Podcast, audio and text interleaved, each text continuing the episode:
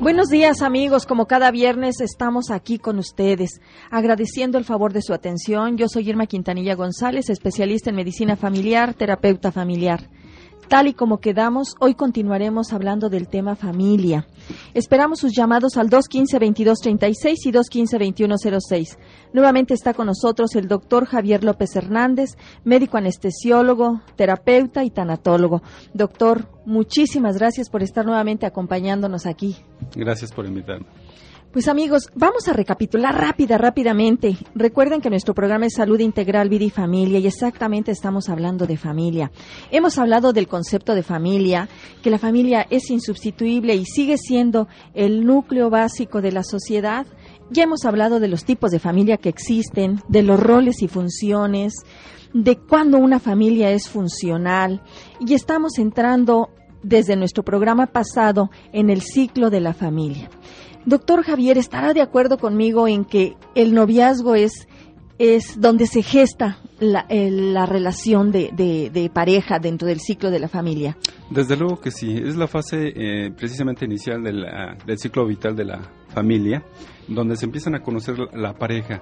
Y es precisamente lo más importante. Hoy, eh, la verdad, estamos viviendo mucha libertad y por un lado es, es bueno, es satisfactorio, es democrático, pero hay que conocer hay que conocerse y hay que conocer a la pareja. Esto no hay que dejarlo pasar.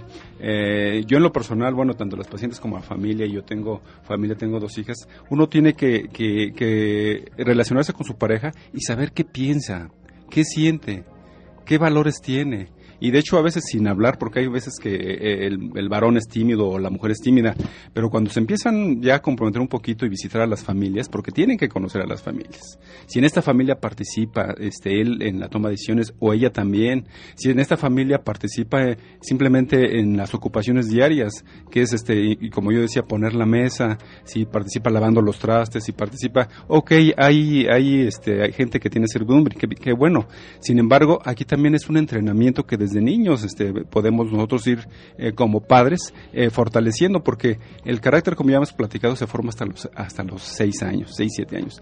Entonces esto a nivel precisamente de los cuatro o cinco años, que es que el niño cuando quiere ayudar todo a la mamá, hay que aprovechar que nos ayude, hasta los seis, siete, incluso hasta los diez años. Después incluso si se puede, llevárnoslos a los trabajos para que vean qué es lo que hacemos y cómo somos, cómo hacemos nuestro trabajo, nuestro trabajo dignamente, ¿sí? Sea, sea cual sea, para que vea, porque la familia también es una generadora de productividad.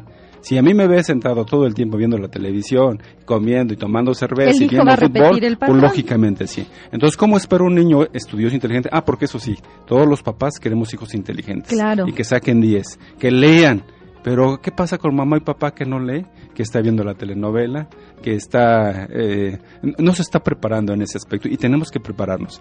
Por eso dicen que, bueno, que aquí el mal o la maldad está representado por la ignorancia, ¿no? Y, y no es mala la ignorancia, sino porque eh, asumimos como tal y no buscamos el conocimiento. Entonces, podemos retomar, bueno, no conozco esto, pero quiero conocer. No conozco cuáles son las funciones de la familia, pero las quiero conocer. No conozco qué va a ser mi hijo, pero por lo menos yo ahorita le enseño que los valores son muy importantes. El no robar, el no agredir eh, a otros o a la mujer, el no este, engañar, el no celar, el no golpear. Tantas cosas que se puede uno aprender día con día. Y sin embargo, a veces no las sabemos. Así es. Y eso definitivamente en el noviazgo lo tengo que ver, porque también estamos enterados, como platicamos hace un momentito, eh, desde el noviazgo también hay mujeres que son golpeadas. Hay violencia. Doctor, ¿para qué nos serviría el noviazgo? Sabemos que el noviazgo, pues es una relación social acordada, aceptada, bien vista, permitida, en la que el joven empieza a experimentar. Pero ¿cuáles serían las ventajas del noviazgo? Porque muchos padres como que, pues existe ese celo también, ¿verdad? Entonces, ¿qué ventajas tendría el noviazgo para los jóvenes? En, el noviazgo, para empezar, es su primera, su capacidad de atraer a alguien más. O sea, todos tenemos esa necesidad, ¿no? De despertar ese contacto, esa amistad, ese amor. Eso. Ahora, ya lo desperté. Sí, la afectividad es muy importante, pero ir más para allá. ¿Qué recursos, por ejemplo, tiene esta persona? Y me, recurso me refiero a recursos eh, emocionales Me refiero también a recursos económicos. Digo porque también eh, es clásico y en muchas películas y muchas canciones, bueno, con el amor es suficiente y no, no es suficiente a estas alturas. De hecho, ahorita, bueno, a las personas que, que les sugiero que lean, este, sí hay que tener la afectividad. Es un boom ahorita lo de la inteligencia emocional, pero es siempre acompañada por la racionalidad. No podemos dejar que todo el amor nos guíe, ni podemos dejar que la racionalidad también. Es ambas, es conjuntamente, porque yo soy una persona íntegra, tengo ambas, tengo conciencia y tengo afectividad. Entonces con el afecto. Si a mí, por ejemplo, en determinado momento mi, mi pareja ya me está celando, ¿sí?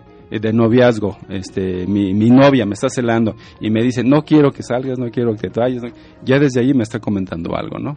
Claro, claro, definitivamente. Yo pienso que, que en el noviazgo es esa oportunidad de, de aprender, esa ah, oportunidad de compartir, donde empezamos a perder el egoísmo de uno mismo para uno mismo y empezamos a dar hacia los demás. Aparte, empezamos a aprender el rol que futuramente vamos a, a tener dentro del núcleo de nuestra propia, de la familia que vamos a procrear. Entonces, como que el noviazgo es esa oportunidad, incluso hasta de frustrarse, de conocimiento del, del, otro, ¿verdad? Y de, de respeto a esa individualidad, como usted bien, usted bien lo comenta. Sí, yo aquí nada más agrego, eh, lo ideal es conocerme primero, como habíamos platicado una vez pasada. Me conozco yo, mis capacidades emotivas, afectivas, eh, psicológicas, conductuales, emocionales, místicas incluso me las conozco yo porque es, indispensable para no irme a caer a entregar, ya sea hombre o mujer. A tratar, a tratar de, de, de, complacer al otro. o, de que yo encontrar las respuestas y que satisfagan mis necesidades, ¿verdad? Entonces, yo creo que ese es un amor, pues, eh, que, que, se entiende en muchas ocasiones. Si me quieres, me vas a dar todo, ¿verdad? O si te quiero, te tengo que dar todo. Yo creo que antes de entrar en un noviazgo, es bien, bien importante que vivan y gozan su juventud, que tengan esa relación de amistad, de, de compañerismo, de que antes de, de, de involucrarnos más abiertamente, porque también el noviazgo en, ocasiones nos han compartido los jóvenes, les da miedo, y es cierto, porque comparten su parte más íntima, comparten toda su emocionalidad. Entonces da miedos, pero permite esta, este noviazgo el ensayo. Sí, es ensayo y el grado de profundidad, o sea que puede ser muy superficial hablando de una novia de una semana, un mes, o puede ser muy intenso, y eso depende precisamente el, el, el que lo vive, cómo lo vive, ¿no? Y, y también cómo lo quiere vivir. Porque bueno, si está acostumbrado prácticamente a la superficialidad, pues es lo que va a vivir. Pero si bueno, llega a encontrar a alguien que le enseña, no sé, decía alguna gente, a mirar las estrellas, a, oler el viento, a ver colores en el viento, cosas a lo mejor muy rosas, pero también muy ciertas, que son pequeños detalles, entonces cambia la cosa. A ver, esta mujer me tiene que, me enseña algo, me está enseñando mucho, ¿no? O viceversa. Este varón, pues además, eh, oye, escucha, me entiende. Y es una situación bonita, porque bueno, aquí también es una situación eh, de un estado también alterado de conciencia en el noviazgo cuando hay esa relación amorosa, pero bueno, después viene el despertar y es cuando realmente apenas empieza el amor, no ya con ese compromiso. Claro, mm, aparte, pues en el noviazgo nos damos la oportunidad de conocer al otro y nadie puede amar lo que no conoce. No, porque también hablando otra vez del amor, eh, también, bueno, mi intención de, estar aquí, y platicar un poquito, es que también nos demos cuenta que no conocemos qué es el amor ya sea desde la definición y que lo vamos aprendiendo con las canciones, con las películas y habitualmente si me remonto a las películas mexicanas en donde hay mucha celotipia, hay golpes, hay este incluso eh, eh, todavía bueno hay quien encierra a, su pareja, ¿no? Y a, su familia. Hablando bueno de aquella famosa película del castillo este de la pureza. De la pureza, ¿no? El Señor no quería que se condenara. Bueno, aquí ya estamos hablando en terrenos patológicos. Claro. Sin embargo, este, damos por eso, por hecho, para algunas personas que eso es el amor. Y el amor, como dice San Agustín, si yo hago y practico el amor, nunca le voy a hacer mal a nadie. Y menos, lógicamente, a mi familia. Incluso hasta una retirada si, si de, en determinado momento hoy que también hablando de la democracia y aunque no nos guste, este, porque no me gusta que haya muchos divorcios, pues porque al final de cuentas siempre hay afectados muy a la mexicana, ¿no? Lógicamente la pareja, que se habla en términos psicológicos que hay un 50 hasta 100% de, de, de, de dolor y de depresión en las parejas que se dejan porque se rompen sueños, se rompen proyectos, se rompen, precisamente es una familia, como decía en la película de de, este, de caricaturas de hay una familia rota, ¿no? Y lógicamente pues también la consecuencia con los hijos. Entonces tenemos que, que, nosotros buscar conocimiento simplemente qué es el amor. ¿Se puede ir mi pareja? Pues sí, sí se puede ir. ¿Por qué? Porque la quiero, porque ya lo, nosotros, lo de nosotros no funciona. Y no tenemos que establecer una pelea eterna. Y ahora decirle a mi hijo, mira, tu mamá se fue, la encontré, o viceversa, ¿no? Que la mamá también le platique al hijo, mira, tu papá es un desobligado, uno irresponsable, sino simplemente, ok, fue, hicimos el intento y, y ahora nos toca a partir de, de, hoy otra nueva etapa, ¿no? Hasta para separarse hay que tener madurez, sí, madurez respeto. Madurez, y yo creo que para todos, ¿eh? ha habido profesionales que se sorprenden que eh, pocas, muy poquitas parejas después de que, de que se divorcian terminan con, con una amistad bien, ¿no? Y eso es muy bueno para los hijos porque ven que no hay mayor problema. Bueno, me refiero al daño emocional. Y en lo que yo diría, bueno, a lo mejor también aquí el hijo aprende de que se casa y se divorcia, ¿verdad? Pero tenemos que conocer las razones. Y sobre todo ya después de, de 8, 10, 12, donde ya buscamos razones, ¿cuál fue la razón, no? Porque a veces también muchas veces, sobre todo cuando los niños son pequeños a estas edades, eh, eh, él piensa que él por, por la culpa del hijo o de los hijos se divorcian los papás, ¿no? Entonces hay que quitarles también esa culpa, que aquí muy a la mexicana nos gusta fincar vergüenza y culpa. Bien, yo creo que sí es, es importantísimo este tema, doctor, por eso lo quisimos retomar. En muchas ocasiones eh, se toman decisiones y es ahí el nivel de conciencia con el que establecemos las relaciones. ¿Cómo decido ir al matrimonio? ¿Para qué ir al matrimonio? Y ya se habla de tres niveles, ¿no? De un nivel en el que está inconsciente, en un nivel en el que hay una inconsciencia total, en que no sé ni quién eres, ni quién soy, simplemente me meto al matrimonio. Otro nivel en el que no tengo consciente qué quiero, qué, qué espero de ti, ¿verdad? Y ni te lo digo, no lo sé yo misma, ni te lo comento yo a ti. Y entonces entramos ya con conflictos ahí. Y otro nivel en el que sí quiero, sí sé lo que quiero de ti, sí sé lo que esperas tú de mí, no lo decimos, o sea, hablamos, platicamos, hacemos proyectos y yo creo que tienen más oportunidad de ir haciendo ajustes. No porque entremos con todas las expectativas habladas nos va a garantizar un matrimonio perfecto. Hablábamos que no hay matrimonios perfectos, ¿verdad? Ni relaciones perfectas, porque, bueno, pues todo mundo vamos cambiando, van cambiando nuestras expectativas y nuestras circunstancias. Doctor, nos llega una llamada de, del señor Gómez de Menchaca felicitando por preocuparse por la familia. nos felicita, doctor, y bueno, pues muchísimas gracias ese es el interés de nosotros, que la familia retome sus valores y, traten de ser funcionales. Sí, y yo igual como muchos comerciales tenemos que repetir constantemente porque, bueno, se, está muy espaciado como el conocimiento y ojalá de veras este, vayan al libro, a la biblioteca, a las librerías. Hay libros de veras hasta de 50 pesos, 100 pesos que están en oferta. Yo, hay un libro muy sencillo que es de Brad Shaw, que es La familia. Eh, hay, varios este, del amor Enrique Rojas. Eh, no sé ahorita que está también muy de moda, pero la verdad está perfecto, muy entendible. Hay algunos psiquiatras y psicólogos que no les gusta, pero bueno, léanlo y para decir no me gusta tengo que decir no me gusta, pero sí se lo recomiendo a la gente, que es este Jorge Bucay, ah, en su camino Hojas de Ruta, que trae como el ciclo del ser humano desde que nace en el camino de la, autodependencia, el camino del, encuentro, el camino de las lágrimas, que por eso yo empecé a leerlo por lo de tanatología, que es el camino de las pérdidas, todos tenemos pérdidas, este, y por último el camino de la felicidad. Y tiene otros libros que definitivamente este, vale la pena, vale la pena el libro mm, Hojas de Ruta no es caro si yo veo que ahí viene toda una preparación que me va a enseñar a mí cómo, cómo estoy, cómo soy, cómo quiero estar y lógicamente para la familia, ¿no? Bien, doctor. Pues amigos, como ven es un tema muy muy interesante. Esperamos sus llamadas al 215-2236 y 215-2106. Vamos a un corte y regresamos a Salud Integral, Vida y Familia.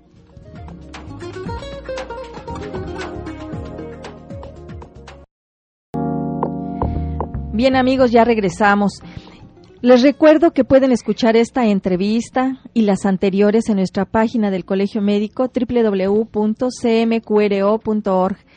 Pueden escuchar perfectamente la repetición de esta o de las otras entrevistas y también pueden dejarnos los comentarios para saber qué temas quieren, qué dudas tienen. No duden que se los vamos a contestar. Doctor Javier López, ¿cuáles serían las características del amor en pareja? Sí, es, bien importante porque en ambos, cuando, cuando en el noviazgo se inicia, este, también después del matrimonio se debe de continuar. Hayamos platicado algo que es eh, precisamente el, autoconocimiento, que es básico. Eh, ya comentábamos, Sócrates decía, conócete a ti mismo y conocerás al mundo. Y es algo que nos parece a veces muy ridículo para algunas gentes, sobre todo para los varones. Pues, ¿cómo es eso de conocerse? Pues si yo sé cuántos kilos peso, sé cómo me llamo. Sin embargo, yendo más adentro en la parte eh, este, eh, espiritual, podemos decir, incluso en la parte ética, que no es un concepto, concepto teórico, es algo muy vivido, que es ahí donde viven y radican los valores, qué valores tengo yo.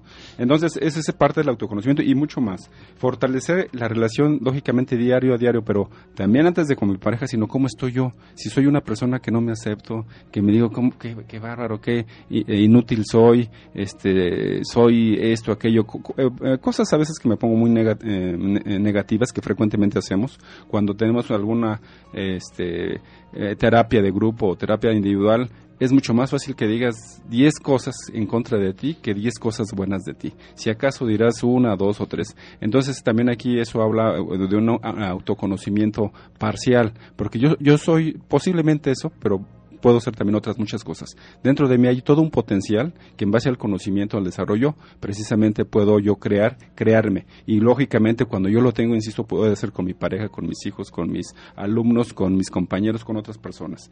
La otra situación es la comprensión mutua, ¿no? Pero también es que tanto yo me comprendo, ¿no? En esa parte. Porque otra vez, no nada más es en el amor lo que yo no tengo, no puedo dar, es en muchos aspectos, ¿no? Claro, Aquí si yo no me comprendo, pues no voy a comprender a otra gente, ¿no? ¿Qué tanto me acepto? ¿Qué tanto me amo? Sí, ¿verdad? Con todas mis cualidades y mis defectos y que muchas veces estamos cargando esas etiquetas desde la infancia, doctor, porque así los papás lo han marcado o en la escuela y no las tienen como lápidas o como tatuadas y qué difícil es. Hay que tratar de quitárselas. Doctor, nos llega una pregunta. ¿Cómo uno puede aprender a comunicarse con su pareja? Todo un tema, doctor. Realmente la comunicación creo que es importante. ¿Cómo? ¿Qué consejo le daría aquí? ¿Qué respuesta le daría aquí al señor Martínez? A, mí me gustaría ahorita empezar que es un que lo habíamos comentado y que no, no es de hoy, siempre, siempre lo hemos tenido, pero lo hemos escondido. La sociedad nos ha obligado un poquito a, esconder nuestras emociones. Pero yo creo que empezaría a ver, a, a percibir eh, mis sensaciones, mis sentimientos y poderlos expresar. Yo cuando mi pareja, no sé, este, está enojada conmigo, me siento muy triste y me dan ganas a lo mejor de, fumar y de tomar. No es una conducta adecuada, pero es una conducta que muchas gentes hace por no, no tener satisfechas mis necesidades y, depositarlas en otras gentes. Yo este, pienso que mis planes, eh, por ejemplo, a 5 o 10 años me gustaría tener, aparte de mi casa, que es también una norma eh, que todo mundo tiene que tener su casa, oye, yo esperaría que mis hijos fueran a la universidad, esperaría que hagan una, carrera. Y en relación, por ejemplo, a mi familia, pues me gustaría que fuéramos compartiéramos con mi familia las Navidades, los Años Nuevos. Eh, eh, eh, es platicando lo que yo este, siento, lo que percibo, lo que incluso puedo compartir, ya no de la problemática que es resolución, y es una oportunidad de mejorar. Cuando yo abordo un problema con mi pareja y la resolvemos es una situación de crecimiento. Ahora, si ya son cosas de placer, ok, vamos de vacaciones. ¿Qué te parece a lo mejor en seis meses o en un año para hacer eh, el, ahorro, para ver que los hijos este, eh, estén de vacaciones o ver la situación económica? Eh, todo eso es lo que yo de alguna manera puedo platicar. Es cierto, hay muchas gentes y familias que les cuesta trabajo platicar esto, pero por algo tenemos que empezar. doctor agregaría, aparte de que está excelente lo que me está diciendo, es hablar en primera persona.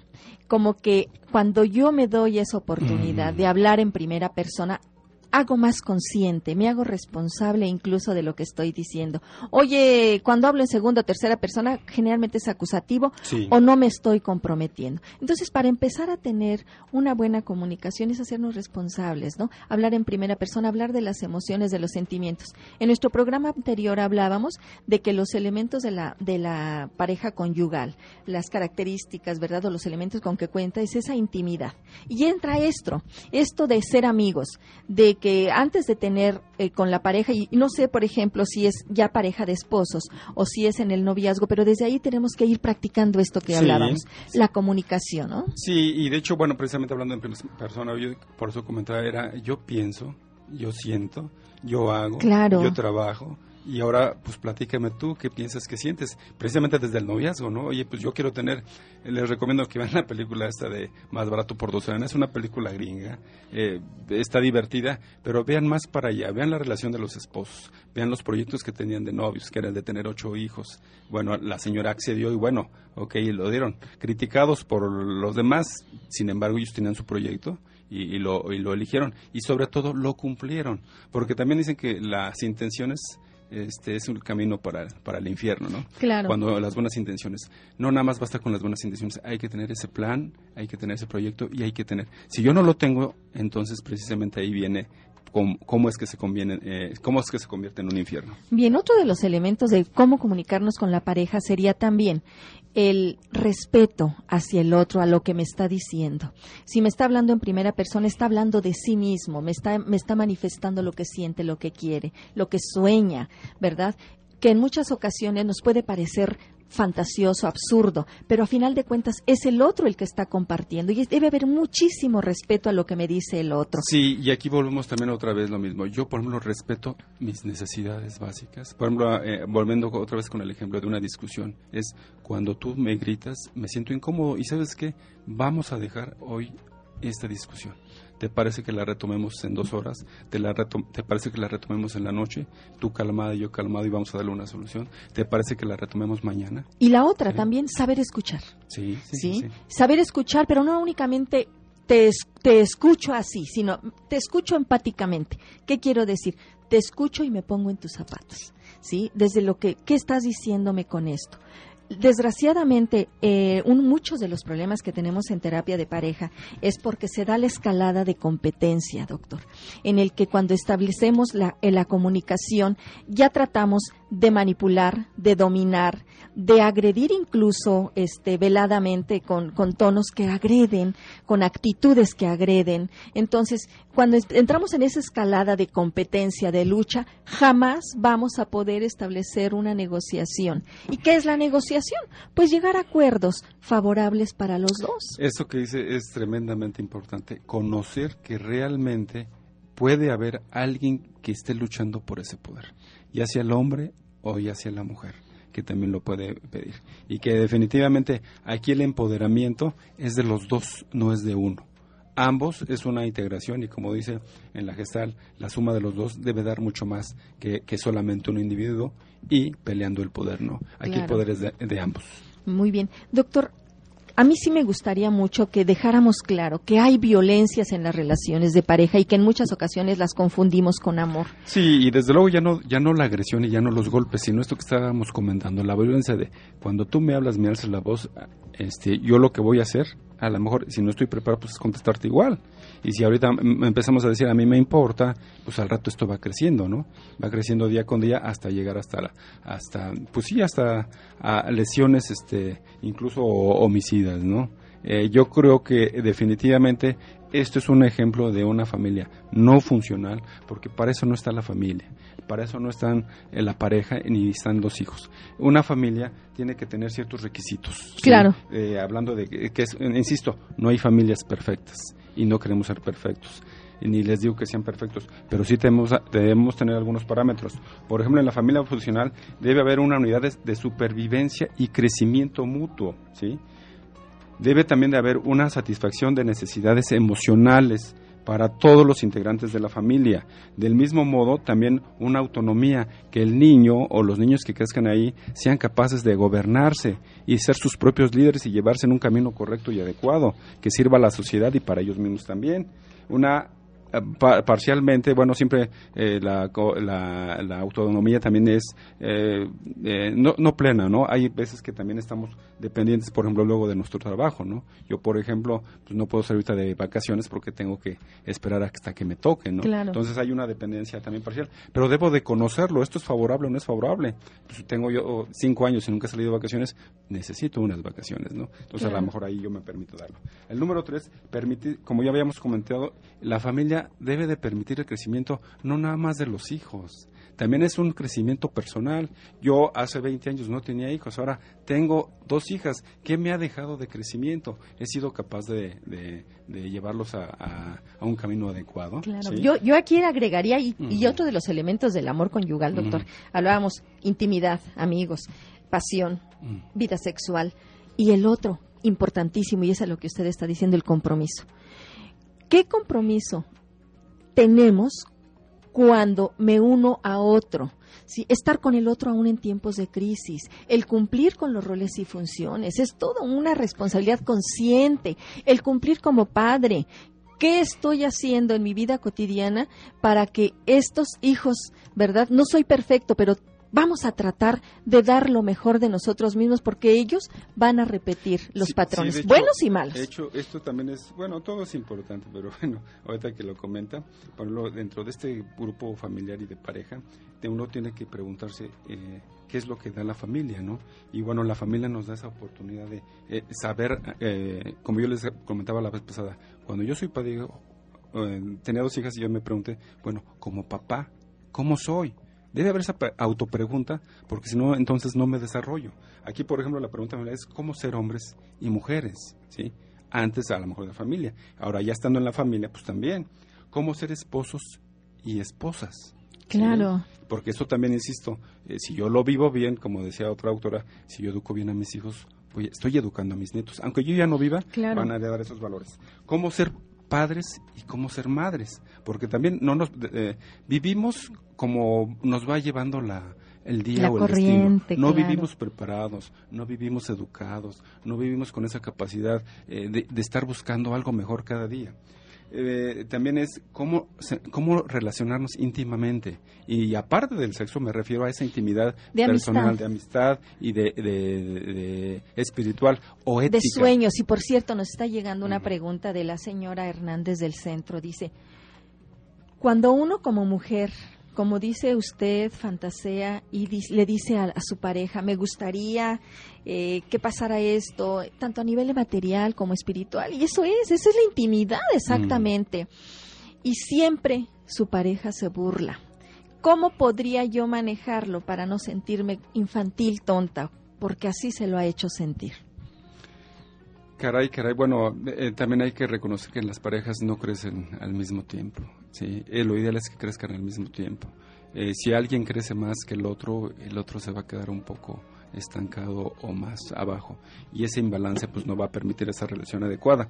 Aquí es un poquito como decirle ¿qué, qué puedo hacer, híjole, aquí la situación es como siempre invitar, ¿no? Como nosotros cuando vemos un paciente, usted quiere venir, quiere mejorar, quiere participar, sí, adelante, porque hay gente que no, realmente no lo quiere, va porque lo llevan y él se ve como completo, como que yo no necesito eso.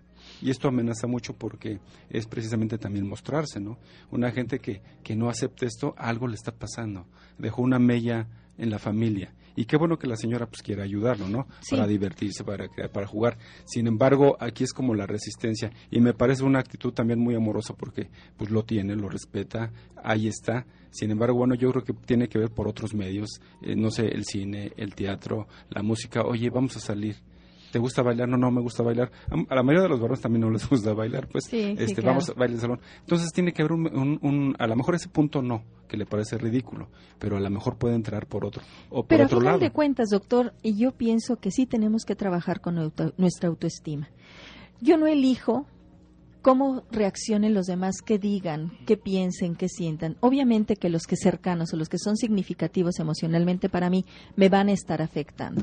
Pero a final de cuentas, no tengo por qué sentirme yo ridículo ni infantil. ¿Sí? hay que trabajar esa parte de autoestima. Yo no elijo que tú seas como yo quiero, simplemente eres así, pero no me voy a enganchar y me va, vas a bajar mi, mi, mi, sentimiento de valía hacia mí misma. Entonces, yo pienso que hay que trabajar un poquito más eso, hay que hablar en primera persona y hacérselo saber. Sabes que con este comentario, y en corto, porque es su esposo, con este comentario, lo que me estás haciendo sentir es esto. Entonces, yo creo que en el momento en que él se entere que para ella es lastimoso, yo creo que ya la va a pensar. El, eh, cuando nos damos esa oportunidad de escuchar al otro que está, que está eh, expresándonos un dolor, caramba, cambiamos. En muchas ocasiones lo pasan desapercibido y siguen con actitudes cuando yo no digo qué siento, como usted sí, bien de lo hecho yo aquí nada más quiero ampliar un poquito que esto eh, definitivamente está muy bien, ¿no? Ver cómo me siento yo como pareja. Sin embargo, cuando yo no puedo manejar esto, porque esto a veces es de años, desde que desde el noviazgo a lo mejor, como estábamos platicando, y no se dio, entonces a lo mejor necesito buscar alguna ayuda, ¿sí? Que también ahí es donde nos damos cuenta habitualmente de la pareja o de la familia, este, solamente algunos miembros están de acuerdo en participar, ¿sí? Entonces sería ideal, bueno, que buscaran ayuda. De hecho, ahorita hay un boom y bueno, desde la parte, si ustedes quieren, religiosa, para los que estén un poquito molestos, porque a veces están molestos un poco con la religión, bueno, pueden buscar este otros, eh, hablando de terapeutas o hay este cursos ahorita eh, de, terapia de grupo, de, terapia de pareja. Si hay una inversión, este, lógicamente hay que buscar la, la que más puedan. O aquí, por ejemplo, este, buscar en algunos institutos y escuelas como en psicología este, que dan una atención social al servicio a la comunidad a como Claro. es buscar la pareja. Sin embargo, sí reconozco que si no quiere ahorita ir alguno, sigue intentando y lógicamente, como dice usted, conservar mi autoestima, ¿no? El hecho de que me diga ser infantil, bueno, yo lo había tomado a bien, ¿no? Qué bueno que ser a veces como, como un niño, ¿no? Pero también, bueno, si Pero me lo está diciendo ser- peyor- peyorativamente, en donde yo no tomo actitudes a lo mejor como un adulto, bueno, ahí a lo mejor está eh, quebrantando mi autoestima. Pero O a lo mejor no es, él no lo dice, pero ella sí lo siente. Sí, y lo eso es lo más grave. Sí. No es lo que dice, sino yo cómo me estoy sintiendo. Y esto, ¿en qué está repercutiendo en mí? Así es. ¿verdad? Doctor, siempre se nos acaba el tiempo. Eh, créame que, que, amigos, tengo otra llamada por aquí. Ojalá y pudiesen hablarnos nuevamente para darnos el teléfono y, y hacerlo personalmente. Está un poquito larga. Es y muy, muy interesante su pregunta, señor Gonzalo. Torres. Eh, sí me gustaría que nos llamara para que nos dejara su teléfono. Doctor Javier López Hernández, muchísimas gracias por habernos acompañado nuevamente y nos quedamos así. Pero amigos, acuérdense que seguimos con familia en otros programas. Doctor, ¿a qué teléfonos pueden llamarle para consultarle? Mm, me les voy a dar mi teléfono celular porque, bueno, la vez pasada tuve algunos problemas con el teléfono. El teléfono es 442-157-7008. Amigos, rápidamente, el poder de vivir el presente. Solo podemos vivir en verdad en el presente. Hasta estar atados al pasado o preocuparse por lo que imaginamos del futuro no nos lleva más que a la obsesión, al miedo y a la ansiedad. Prestar atención a lo que hacemos a cada instante abre las puertas al verdadero placer, a la libertad emocional, a las relaciones auténticas y puede ser la gran clave para construir una sociedad más consciente. Amigos, por hoy es todo. Gracias a los que hacen posible este programa y en especial a ustedes por permitirnos entrar a sus hogares. Yo soy la doctora Irma Quintanilla González. Que disfruten de un excelente, excelente fin de semana. Primero Dios, nos vemos en esta su estación amiga XCJX 1250 de AM. Agua Victoria presentó Salud Integral, Vida y Familia. Medicina que se oye bien.